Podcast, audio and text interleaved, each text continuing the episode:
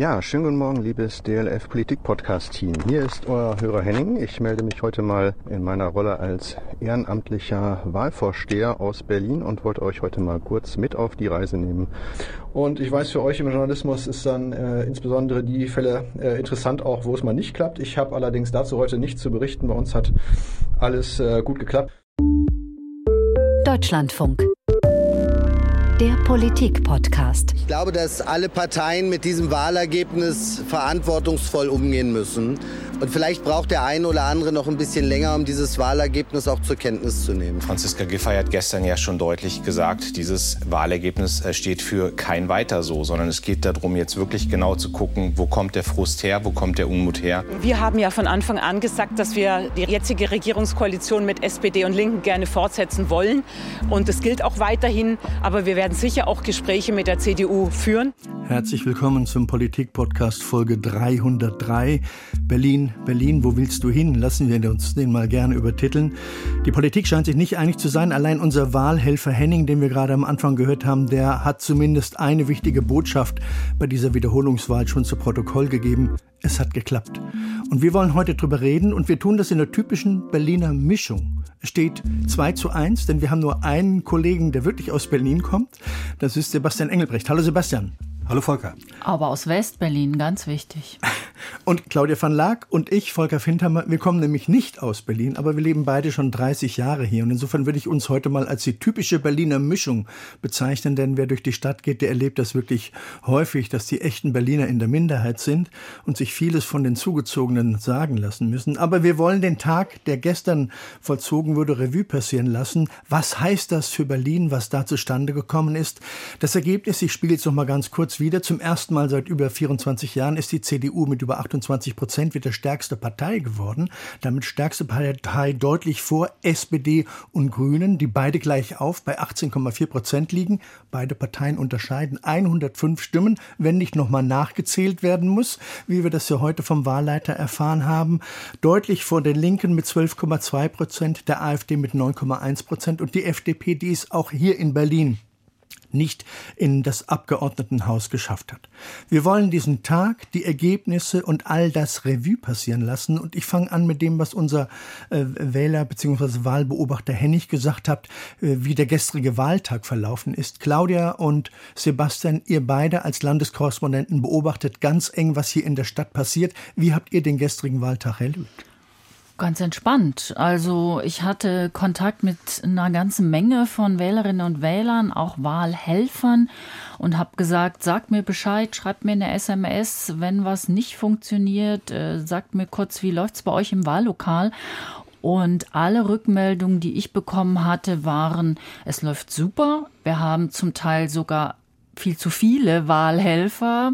Einer sagte, wir stehen uns hier die Beine in den Bauch.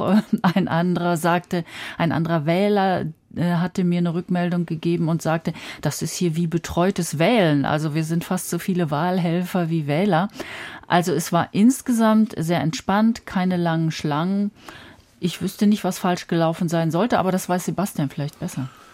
Ich war in meinem Wahllokal und da hat mich ein bisschen irritiert, dass der Wahlzettel für die Zweitstimme unheimlich lang war und den muss man dann irgendwie wieder zusammenfalten. Das war richtig eine Aufgabe. Ja, das dauerte fast einige Sekunden und ja, das habe ich von anderer Seite auch gehört. Es war schwer, den so zusammenzufalten, dass man dann nicht sah, wo das Kreuz war. Ne? Man musste es ja schließlich vor den Augen der Wahlkommission dann in die Urne stecken. Also, meine Güte, ja, also das war wirklich kein großes Problem. Ja, aber das ist mir aufgefallen. Ansonsten hat ja der Landeswahlleiter heute zugegeben, dass es ein ernsthaftes Problem gegeben hat, nämlich in Tempelhof Schöneberg. Da bei der Pressekonferenz heute gesagt, da gab es falsche Wahlzettel wie vor anderthalb Jahren. Und zwar Aber das für, war nur ein Wahllokal. Das war nur ein Wahllokal. Für die Erststimme im Abgeordnetenhaus wurden die falschen Wahlzettel ausgegeben. Das wurde dann recht bald korrigiert. Aber 115 Wählerinnen und Wähler haben den falschen Stimmzettel ausgefüllt bzw. angekreuzt. Und das hat keine Auswirkung auf das Ergebnis der Wahl, weil die der Abstand zwischen dem Erstplatzierten und dem Zweitplatzierten in diesem Wahlkreis etwa 2000 Stimmen beträgt. Insofern müssen wir die Wahl deswegen jedenfalls nicht wiederholen. Ich war auch zum ersten Mal in einem neuen Wahllokal bei der letzten Wahl 2021. Die war ja kombiniert mit der Bundestagswahl und auch noch der Volksabstimmung hier in Berlin. Stand ich über anderthalb Stunden an, bis ich meine Stimme Stunden? abgeben konnte. Wow. Es war aber noch am frühen Nachmittag, also ich konnte vor 18 Uhr noch meine Stimme abgeben. Und das waren drei Schlangen und man hat genau gemerkt, wie die Leute überhaupt nicht zu Potte kamen. Die Stimmung wurde immer schlechter. Dann hat man das jetzt neu aufgeteilt. Ich war jetzt gestern erstmals in einem anderen Wahllokal, wo ich vorher noch nie war. Das ist bei uns das Standesamt um die Ecke gewesen. Da war dann alles klein, fein und überschaubar und auch da gab es dann keine Probleme. Aber ich würde mal vermuten, das Ergebnis, über das wir zu reden haben, das bereitet doch allen hier in der Berliner äh, Parteienlandschaft beteiligten Parteien erhebliche Probleme. Die Aber CDU fühlt sich als großer Sieger. Volker, darf ich noch ja? kurz was nachtragen? Ja, gerne. Äh, ich war eben auch noch beim Europarat, bei der äh, Delegation des Europarats, den Wahlbeobachtern. Und auch die haben Berlin praktisch ein Kompliment gemacht, dass die Wahl gut verlaufen ist und haben gesagt, offenbar haben die Wahlkommissionen sehr genau gearbeitet und haben ihre Arbeit nochmal Revue passieren lassen. Es gibt da einige strukturelle Vorschläge, die die gemacht haben, die Europaratswahlbeobachter. Ich war gerade eben in der Pressekonferenz, deshalb wollte ich es gerade nochmal loswerden. Ähm, die strukturellen Dinge, lass mich das ganz kurz noch äh, erwähnen, die Sie äh, genannt haben, sind diese, ähm, die Zuständigkeiten von Landeswahlleiter und Bezirkswahlleitern und ihren Verwaltungen, die sollten besser geklärt werden. Ähm, auch seien die Standards beim Ablauf der Wahl in den Bezirken unterschiedlich. Also da gibt es eine Standardisierung, die erforderlich ist. Das hat ja auch der Landeswahlleiter schon vorher, vor der Wahl schon gesagt. Nur so weit ist er noch nicht. Und ähm, problematisch sei auch, dass die Vorsitzenden der Wahlkommissionen die Wahlunterlagen vor der Wahl nach Hause mitnehmen und dann selber dafür zuständig sein, das mit dem Taxi oder mit dem Privatwagen ins Wahllokal zu fahren. Also so ein paar strukturelle Fragen haben die angesprochen, haben aber zugleich gesagt, die Wahl ist gut verlaufen. Aber das sind ja verglichen mit dem, was wir vor anderthalb Jahren er erlebt haben, alles Kleinigkeiten. Ja. Ich glaube, das war ja so ein typisches Berliner Problem, dass man sich damals einfach übernommen hat. Bundestagswahl, Landtagswahl oder beziehungsweise Abgeordnetenhauswahl, Volksabstimmung und auch noch Berlin-Marathon in bestimmten Ecken, wo es klar war, da können Menschen, die die Wahlzettel holen sollten, überhaupt nicht durch. Und das alles im Vorfeld schlecht organisiert. Also kann man doch sagen, unter normalen Umständen, wie das gestern der Fall war, funktioniert Berlin doch einigermaßen, oder? Und das, obwohl alle mit Argusaugen drauf gucken. Ne? Also hat es ziemlich gut funktioniert. Also ich glaube, jeder kleinste Fehler, wenn es mehr Fehler gegeben hätte, wäre das gleich bei Twitter wahrscheinlich äh, in die Höhe geschossen. Ich würde jetzt an der Stelle von euch erstmal gerne wissen, weil ihr ja viel stärker als ich, der immer bei Infratest bin, das möchte ich schon erklären, warum ich überhaupt in dieser Runde sitze. Ich sitze bei allen Wahlen bei Infratest DIMAP und habe dort nüchtern mit den Zahlen, mit den Ergebnissen zu tun und den Fragen von Wählerwanderungen. Aber ich würde von euch beiden, die ihr wirklich Berlin im Blick habt, an der Stelle mal gerne wissen, inwiefern habt ihr mit dem Ergebnis gerechnet? Hat sich das für euch abgezeichnet? Gab es wirklich eine begrenzte Wechselstimmung in der Stadt? Was ist euch da begegnet, wenn ihr in der Stadt unterwegs wart? Also was mir aufgefallen war, ähm, war die Wahlwerbung und der Wahlkampf der CDU. Den fand ich sehr erstaunlich, ähm, weil der war sehr modern, wirklich. Ähm, die CDU hat auch nicht so die üblichen CDU-Farben genutzt in ihrem Wahlkampf, also kein Schwarz-Rot-Gold, äh, sondern ein frisches Türkis zum Beispiel. Hat sehr mit sehr eingängigen, vielleicht auch sehr simplen Slogans gearbeitet. Zum Beispiel ähm, Berlin feiern, Senat feuern. Also das war so der Slogan der CDU. Und was ich sehr erstaunlich fand, auch ähm, der Wahlkampfspot. Da sah man zwar den Spitzenkandidaten Kai Wegner, aber er hat kein Wort gesagt, was auch erstaunlich eigentlich ist für einen Spitzenkandidaten in einem Wahlspot. Also mein Eindruck war wirklich, da setzt die CDU auf so ein wir wollen nicht mehr, wir wollen weg von der alten Regierung, ohne aber klar zu sagen oder klar zu machen, wofür Sie eigentlich stehen? Ich habe das Ergebnis in der Richtung geahnt, aber natürlich äh, hatten wir alle die Umfragen, wir haben es alle irgendwie geahnt, nicht? Die Umfragen gingen ja in die Richtung, nur es war dann noch deutlicher, wie es jetzt ausgefallen ist. Ich, ich bin erstaunt, wie die CDU es geschafft hat, eine Wechselstimmung zu schaffen in der Stadt mit einem total konservativen Ansatz. Teilweise nah an der AfD? Nah an der AfD, der es auch nicht im Ansatz irgendwie versucht hat, sozusagen ein bisschen das Fähnlein nach dem Winde Richtung äh, Rot-Rot-Grün zu hängen, sondern sich ganz nach rechts orientiert hat. Und dass man mit dieser Konzeption so einen Erfolg hat. Ich war bei der Abschlussveranstaltung am Freitag von der CDU und da habe ich echt gedacht, ich bin im Jahr 1980. Also da war Friedrich Merz und da waren die Ministerpräsidenten von Hessen und von Nordrhein-Westfalen und natürlich war da äh, der Kai Wegner. Das waren nur, ich sag mal, auf den ersten Blick heterosexuelle Männer. Und die hatten einen Schlips an und einen Anzug. Und dann saß da so eine Alibi-Frau, die stellvertretende Generalsekretärin, die durfte aber nichts sagen. Nur Männer, die redeten dann über so Sachen wie, ja, Berlin ist ein Achtzylinder, aber da ist nur das falsche Benzin drin. Äh, da muss man und Kai Wegner weiß, welches Benzin da reingehört. Also mit so Sprüchen, so Männersprüchen von 1980. Ja, aber ja? ist es nicht ein typisches Bild in gewisser Hinsicht für die Berliner CDU, die ja immer in weiten Teilen, in weiten Teilen konservativer war als viele andere CDU-Landesverbände durch den starken Kontrast, den wir in der Stadt haben, mit einer starken grünen Fraktion, mit einer starken sozialdemokratischen Fraktion, mit einer starken Linksfraktion, dass sich die Berliner CDU dann wirklich immer ein Stück Stück weit auch als Kontrapunkt verstanden hat, zumindest solange sie in der Opposition war und diese Rolle genau dadurch zu definieren versuchte? Das ist völlig richtig. Nur sie hat natürlich in den letzten 20 Jahren damit überhaupt keinen Erfolg gehabt. Und sie hat zuletzt eben 10 bis 12 Prozent weniger damit bekommen. Das Rätsel ist, wie es ihnen gelungen ist, jetzt mit dieser äh, Politik von, von Großvater sozusagen so viele Berlinerinnen und Berliner für sich zu begeistern. Das, das ja, einfach mit dem Punkt? dagegen zu sein. Also gegen Rot Adios. Grün-rot zu sein und diese zu sagen, wir kommen hier nicht weiter, wir brauchen einen Wechsel und das habt ihr doch alle gesehen an dieser vergeigten Wahl. Also einfach auf diesen Protest zu setzen. Also in gewisser Weise hat sich da die CDU so ein bisschen auch als Protestpartei. Wenn ich mit den Zahlen von Infratest an der Stelle mal kommen darf. Es ist tatsächlich so, dass die Union in all diesen Fragen innere Sicherheit, Verkehr und Schule, Bildung in den letzten Jahren vermeintlich, also in der, in der Wahrnehmung der Wähler, mehr Kompetenzen aufbauen konnte und dass sie es vermocht hatte, in der Hinsicht als Protestpartei zu wirken und sowohl von den Grünen, von der SPD am stärksten, aber auch von der Linke insgesamt über 70.000 Wähler auf ihre Seite zu holen. Und das ist genau dieses Protestpotenzial. Also Menschen, die mit der Arbeit dieser Koalition in Berlin, dieser äh, Dreierkoalition nicht zufrieden waren, diesen Protest hat sie rübergezogen.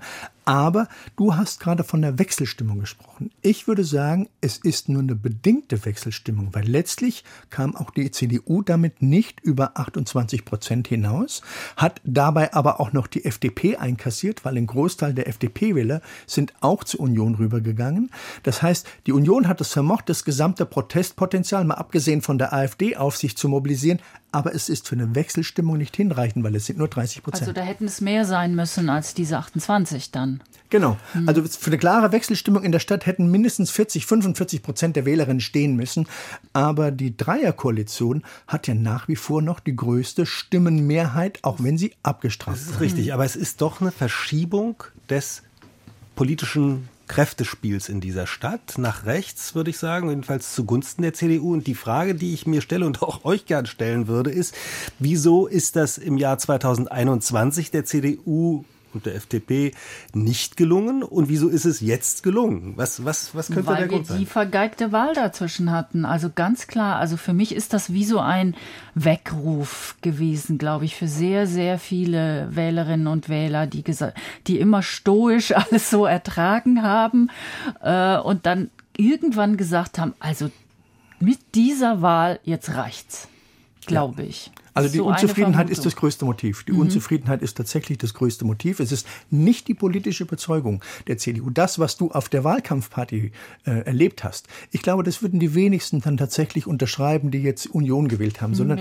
es geht einfach nur darum, so wie es bisher war, kann es nicht weitergehen und in dieser Stadt sollte oder müsste etwas passieren. Das ist ein starkes Motiv. Es ist weniger die politische Überzeugung, die von Teilen der eher konservativen CDU hier durch die Stadt getragen wird. Und das würde auch bedeuten, dass Kai Wegner eigentlich auch keine Rolle gespielt hat, dass da auch irgendein anderer CDU-Kandidat oder Kandidatin hätte stehen können.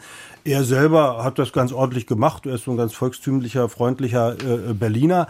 Aber er ist jetzt auch nicht außerordentlich klug oder charismatisch, sondern er steht einfach für eine Alternative. So, also, dass es jedenfalls anders weitergeht als mit diesem Verwaltungschaos. Und ich glaube, das ist etwas, das man in Berlin, dass jeder und jede in Berlin spürt.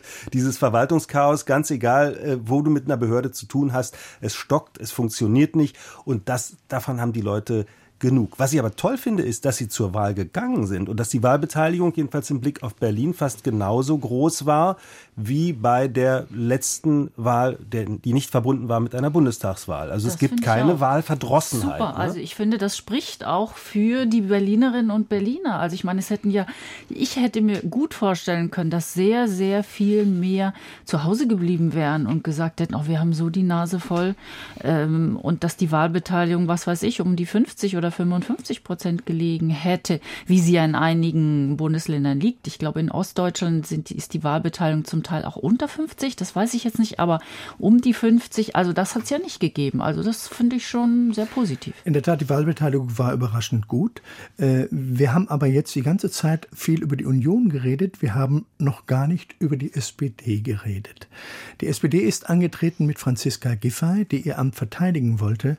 Die SPD liegt 105 Stimmen vor den Grünen. Wenn ich mal auf die gewonnenen Wahlkreise in der Stadt schaue, dann sieht es so aus, die CDU hat 48 Wahlkreise direkt gewonnen, die Grünen haben 20 Wahlkreise direkt gewonnen, die SPD hat vier Wahlkreise direkt gewonnen. Genauso viel wie die Linken, ne? Genauso viel wie die Linke, die auch vier gewonnen hat.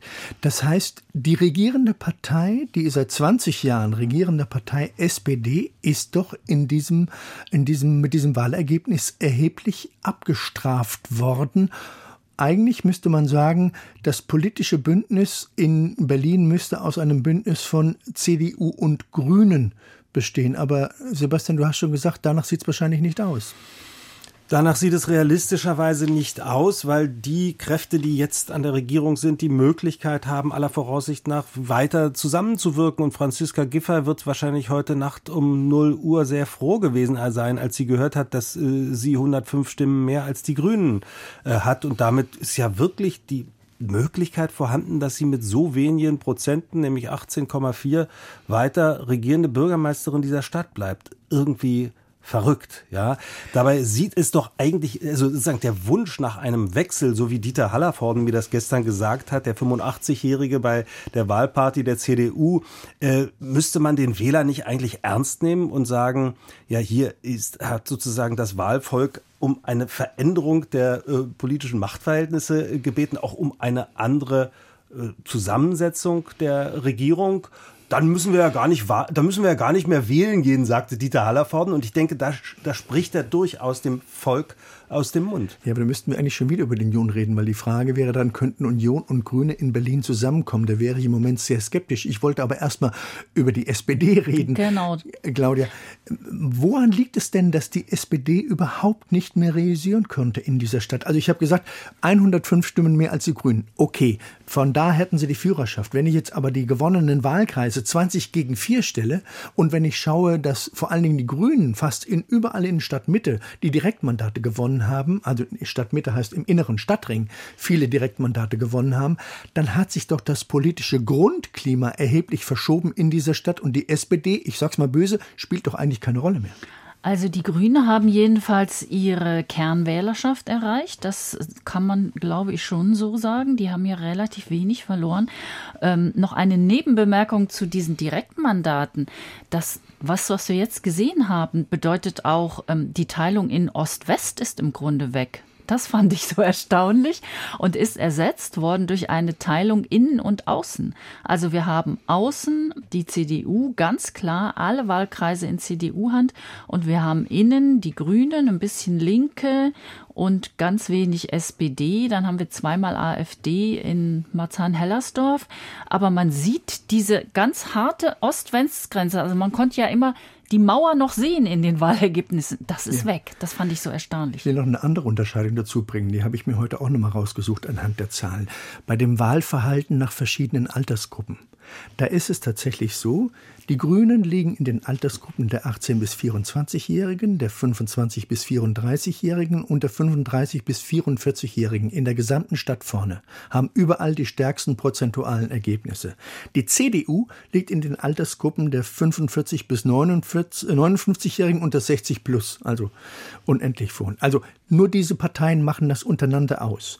Die Analyse zeigt auch, dass die Union und die Grünen in allen Kriterien Alter, Bildung, Beschäftigung, Lage und wie lange man in Berlin lebt, das betrifft uns, Claudia, das Rennen unter sich ausmachen. Keine andere Partei spielt dabei vorne mit. Das heißt, wir haben es tatsächlich von den, von den politischen Kernlagern dieses Wahlergebnis mit einer rot-grünen Stadt zu tun, allerdings, nee, nicht mit einer rot-grünen, mit einer rot-schwarzen Stadt zu tun, allerdings mit einem ziemlich scharfen Kontrast. Und nochmal die Frage, wo bleibt da die SPD? Nimmt das die SPD ja. für sich nicht mehr wahr oder was ist das für ein Selbstbild? Also ich glaube einfach, dass die, die SPD ist einfach Opfer geworden dieses erfolgreichen Protests. Wahlkampfes. Also ich erinnere mich an verschiedene Termine noch, wo es anfangs bei den SPD-Strategen hieß, ach, das mit der, mit diesem Wahldebakel, das interessiert die Wähler überhaupt nicht. Also das wurde komplett abgetan als völlig irrelevant für den Wahlkampf. Und das, was die Berlinerinnen und Berliner interessiert, äh, sind die hohen Preise, die Inflation, die Mieten und da haben wir unglaublich viel Entlastungen auf den Weg gebracht und das wird zählen. Also das war im Grunde so die Strategie, die nicht aufgegangen ist. Aber Claudia, die SPD ist doch nicht die Opfer, das Opfer dieses, äh, äh, dieses äh, Protestwahlkampfes, sondern sie ist die Ursache dieses äh, Protestwahlkampfes. Denn die SPD ist es gewesen, die diese Verwaltungskatastrophen in Berlin hier zu Wege gebracht hat. Äh, die, die 30-jährige Planung eines Flughafens, die nicht funktionierende Wahl, die Wahlämter, vielmehr die Bürgerämter, die nicht funktionieren. Das ist doch das Produkt einer SPD-geführten Verwaltung, die sozusagen dem Verwaltungsbeamten nach dem Munde redet und ihn nicht fordert und nicht in der Lage ist, da eine schlagkräftige Reform sozusagen zu bewerkstelligen. Und insofern denke ich, ist die SPD das Opfer ihrer eigenen Politik, wenn überhaupt. Und das wundert mich, weil sie nämlich die beste, charismatischste, profilierteste und berühmteste, bekannteste Spitzenkandidatin gehabt hat. Franziska Giffey, sozusagen ein leuchtender Stern am Politikhimmel. Und das hat ihr überhaupt nicht geholfen. Das zeigt schon, wie tief die Krise ist. Jetzt hatten wir in den 90er Jahren aber auch lange CDU-geführte Regierung unter Eberhard Diebken, der dreimal hintereinander dran kam. Ich kann, mir, kann mich nicht daran erinnern, dass Berlin damals ein Verwaltungswunder gewesen wäre. Also ich glaube, diese Strukturen, diese grundsätzlichen Strukturen mit träger Verwaltung, was übrigens ja in vielen Bereichen für ganz Deutschland geht. Denken wir nur mal an die Digitalisierung und viele Bereiche anderes mehr. Ich glaube, dass das auch nur bedingt ein Berlin-typisches Problem ist und dass die Wahrnehmung der Berlinerinnen und Berliner da, da auch nicht immer kongruent ist. Oder würdest glaube, du sagen, es gibt ein wirkliches Verwaltungsversagen dieser ja, SPD-geführten Regierung? Ja, ja, also das gibt es auf jeden Fall und auch wenn man das mit anderen Städten vergleicht. Also zum Beispiel, wenn ich sehe, wie lange es zum Beispiel braucht, um eine Geburtsurkunde für das Neugeborene zu kriegen oder eine Sterbeurkunde. Allein daran müsste man doch sehen, das müsste doch ein wichtiges Thema sein für die SPD, dass die Leute auch an die Rente kommen oder ans Kindergeld, ja. Also, dass das einfach ein Beispiel für ganz viele, dass das so lange einfach unbearbeitet blieb. Und dazu gehört, kommt natürlich auch, dass wir eine extreme Zuwanderung haben von sehr viel, sehr jungen, smarten Leuten, die hier in den Startups arbeiten. Und die haben natürlich völlige, völlig andere Anforderungen und Erwartungen an eine funktionierende digitale Verwaltung. Hm. Aber jetzt würde ich sagen, Rente und anderes sind Bundesverwaltungen. Das wäre noch nicht mal die klassische Berliner Verwaltung. Ich habe jetzt in jüngster Zeit ganz gute Erfahrungen gemacht. Ich musste sowohl den Personalausweis als den Reisepass verlängern und das ging zu meiner Überraschung beides recht schnell. Also da scheint sich zumindest was zu tun, aber vielleicht habe ich auch Glück gehabt in dieser Situation. Um nochmal um nochmal auf diese Altersgegensätze hier zu kommen oder diese, diesen Gegensatz zwischen Innenstadtbereich, wir nennen das ja den Cityring hier, alles was in dem S-Bahn-Bereich liegt und den, den Außenbezirken.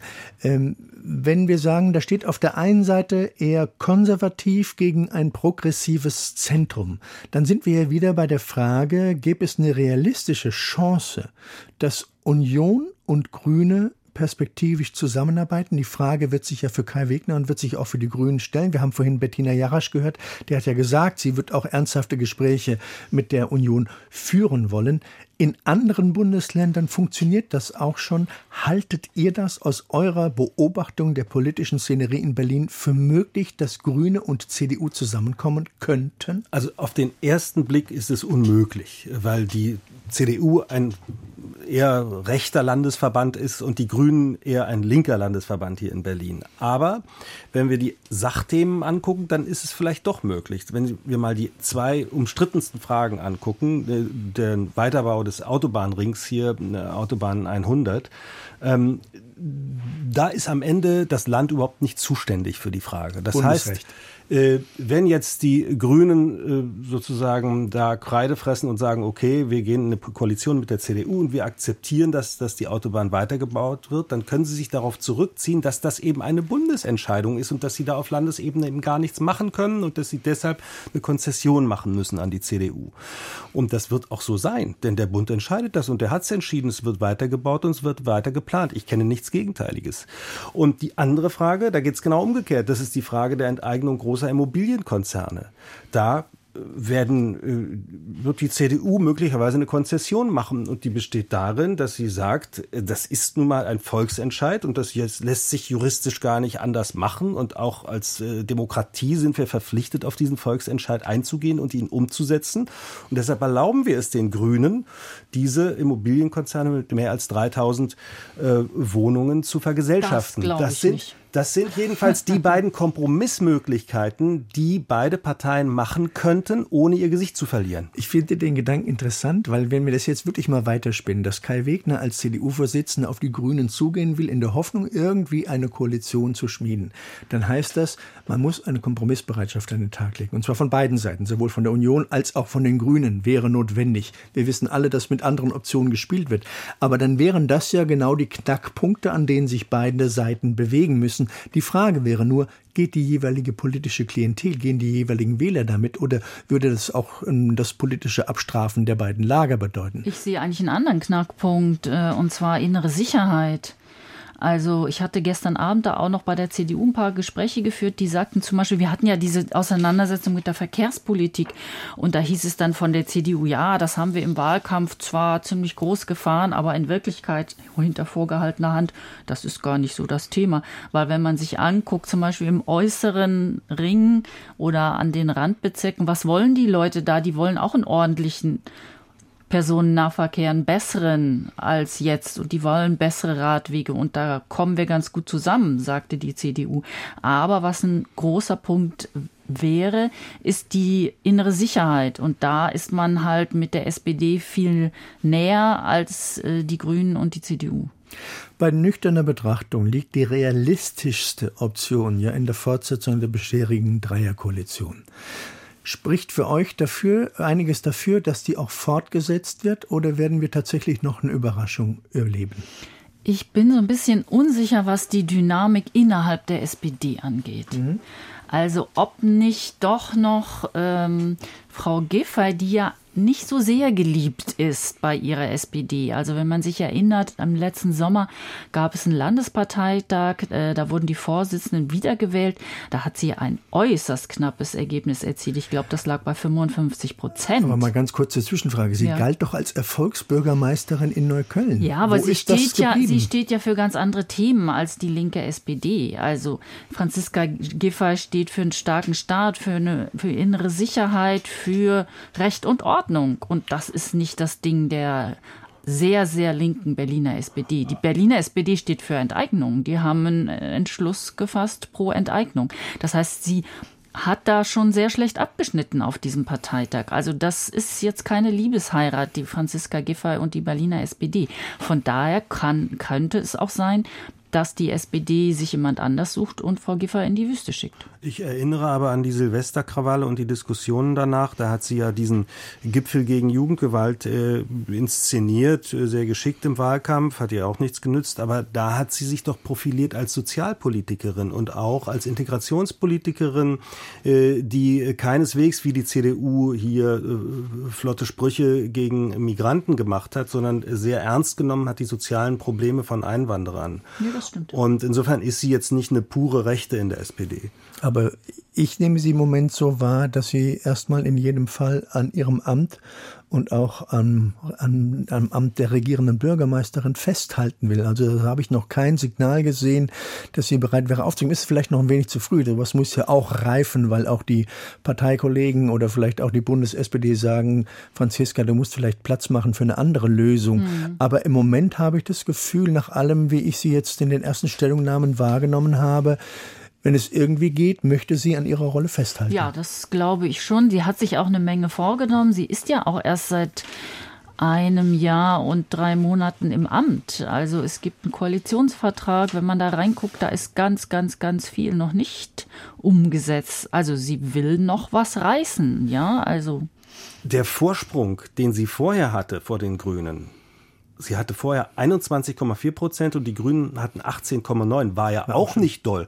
Warum soll man das nicht einfach so fortsetzen? Und die äh, Beharrungskräfte sind stark unter den Menschen und unter den Politikern auch. Ich bin mir sicher, sie wird das mit aller Kraft versuchen fortzusetzen. Über wen wir noch gar nicht gesprochen haben, und die sind ja auch Teil der Berliner Regierung, sind die Linken. Claudia, du hast vorhin schon mal schön gesagt, wie interessant es ist, so dass dieser alte Ost-West-Gegensatz, wo die Linke natürlich immer viel stärker war im Osten, dass der sich ein Stück weit aufgelöst hat. Für die Linke gilt das noch. Sie hat ihre Direktmandate natürlich in den Ostbezirken geholt.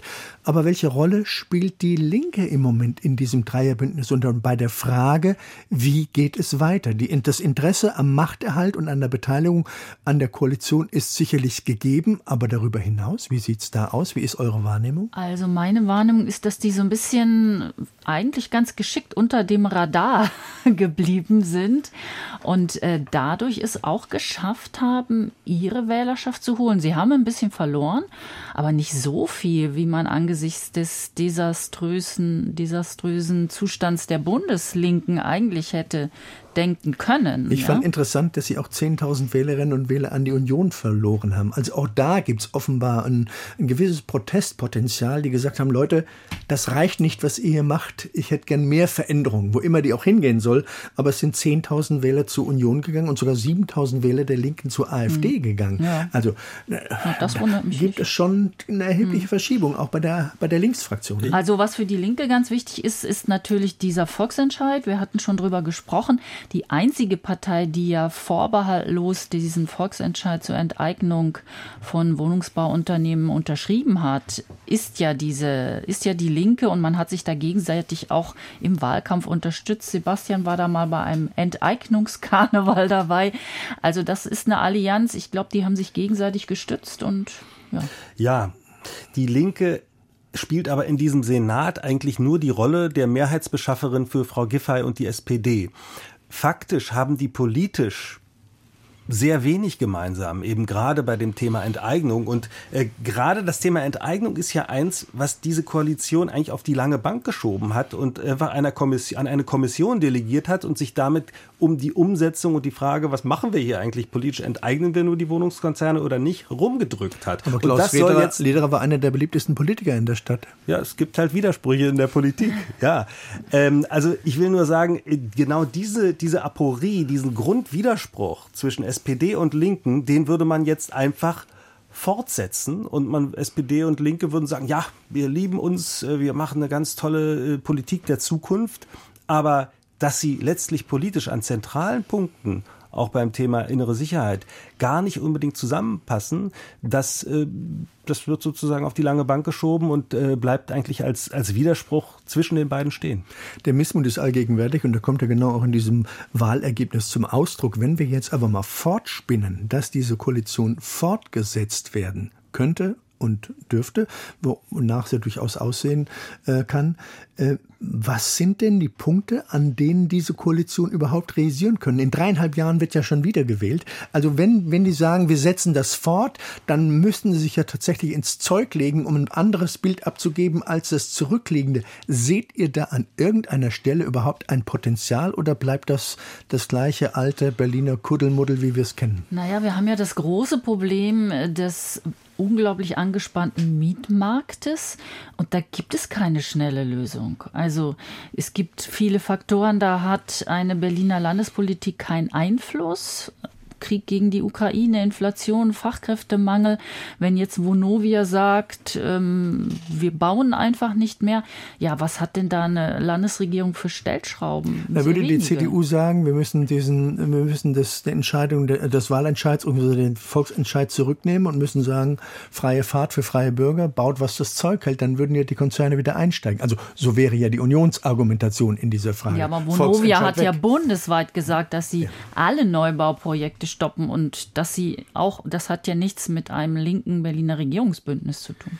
Ich denke, es gibt ein Thema, wo sie sich alle einigen könnten, das ist die Verwaltungsreform. Da sind auch bislang ganz unterschiedliche Einsichten und, und Lösungsvorschläge auf dem Markt, aber da sind sich alle einig, Grüne, Linke und SPD, die müssen wir angehen.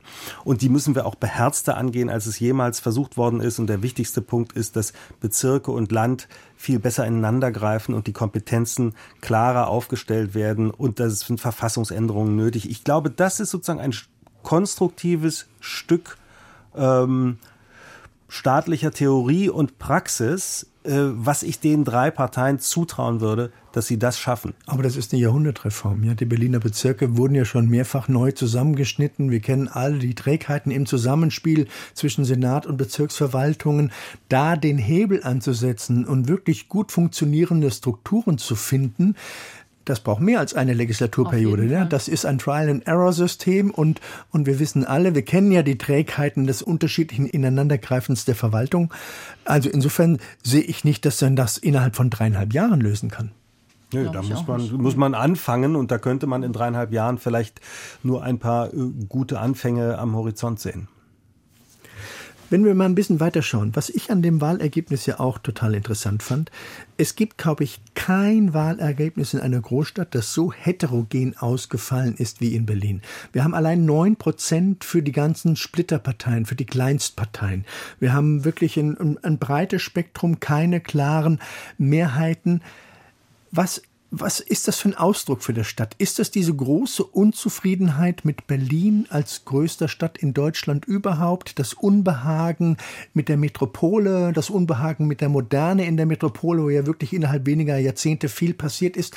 Was drückt sich da aus? Weil in vielen anderen, gucken wir nach Hamburg, gucken wir nach Bremen ist vielleicht auch noch schwieriger, oder gucken wir in andere Großstädte, da sind die politischen Mehrheiten und Entscheidungen der Wählerinnen und Wähler häufig klarer als in Berlin. Was kommt da zusammen, dass wir so ein diffuses Ergebnis haben? Ich glaube, das hängt auch einfach mit Zuwanderung zusammen. Also ich glaube, ich habe mal gelesen, nur die Hälfte aller derjenigen, die in Berlin wohnen, sind auch hier geboren. Das heißt, wir haben durch die Zuwanderung aus ganz Deutschland, aus vielen anderen Ländern einfach eine extrem heterogen zusammengesetzte Bevölkerung.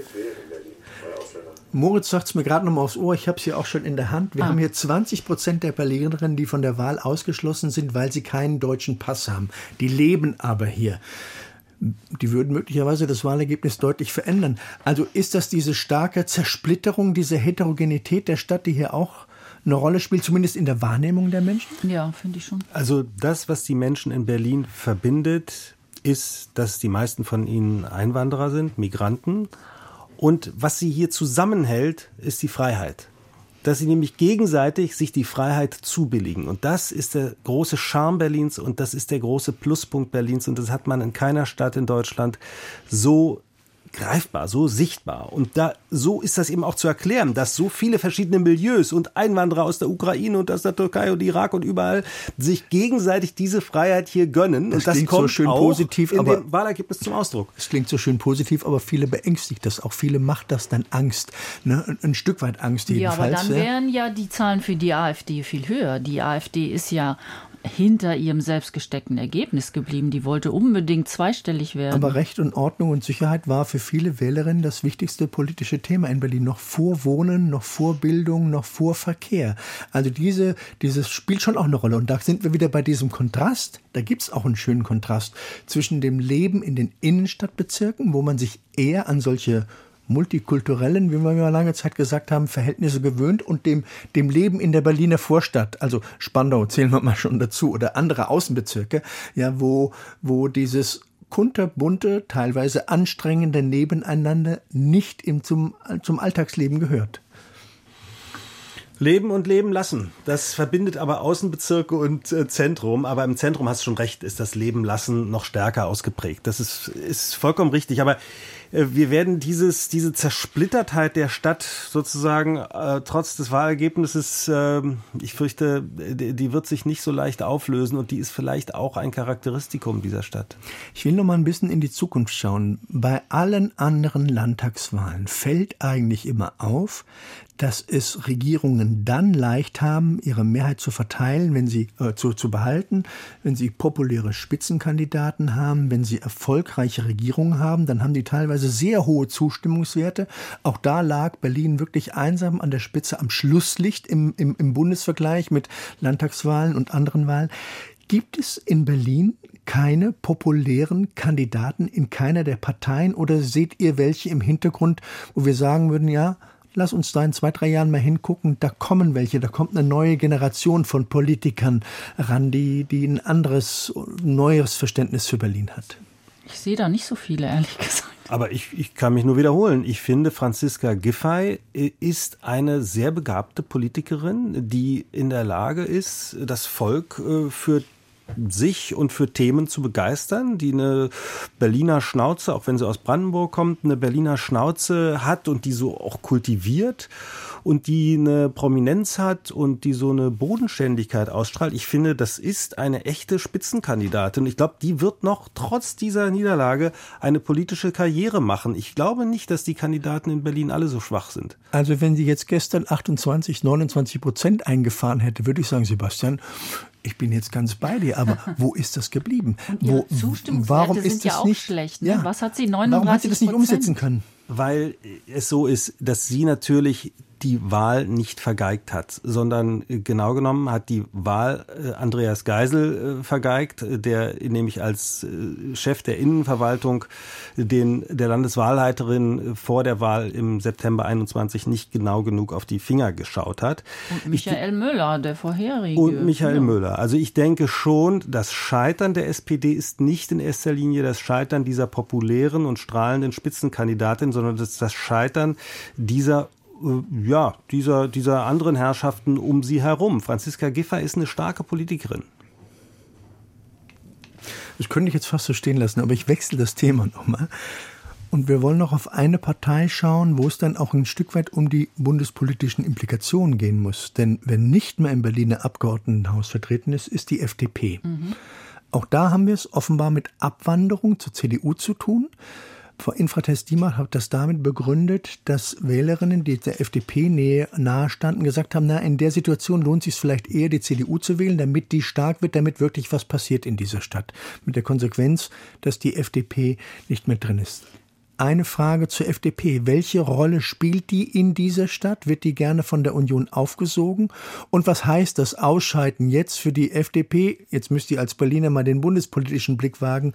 Für die FDP im Bund werden wir jetzt mit einer Anführungsstriche radikaleren FDP rechnen müssen?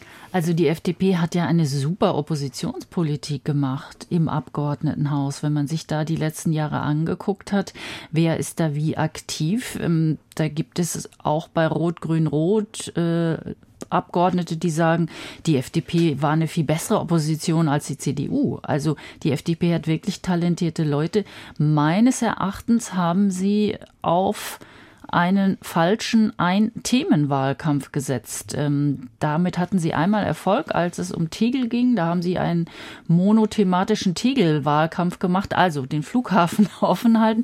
Diesmal haben sie einen monothematischen Autowahlkampf gemacht, hatte Hat die ich Union den Eindruck. aber auch. Also bei mir hingen auch nur Autoschilder von der und Plakate von der Union. Ja, aber weil ja klar war, dass die CDU größer wird und man die stärken wollte, so wie du es gerade gesagt hast, haben dann die, die Anhänger der FDP gesagt, na dann wären wir doch gleich die CDU. Vielleicht auch diejenigen, die FDP gewählt hätten und die gesagt haben, also nur aufs Auto setzen ist uns dann doch ein bisschen zu wenig.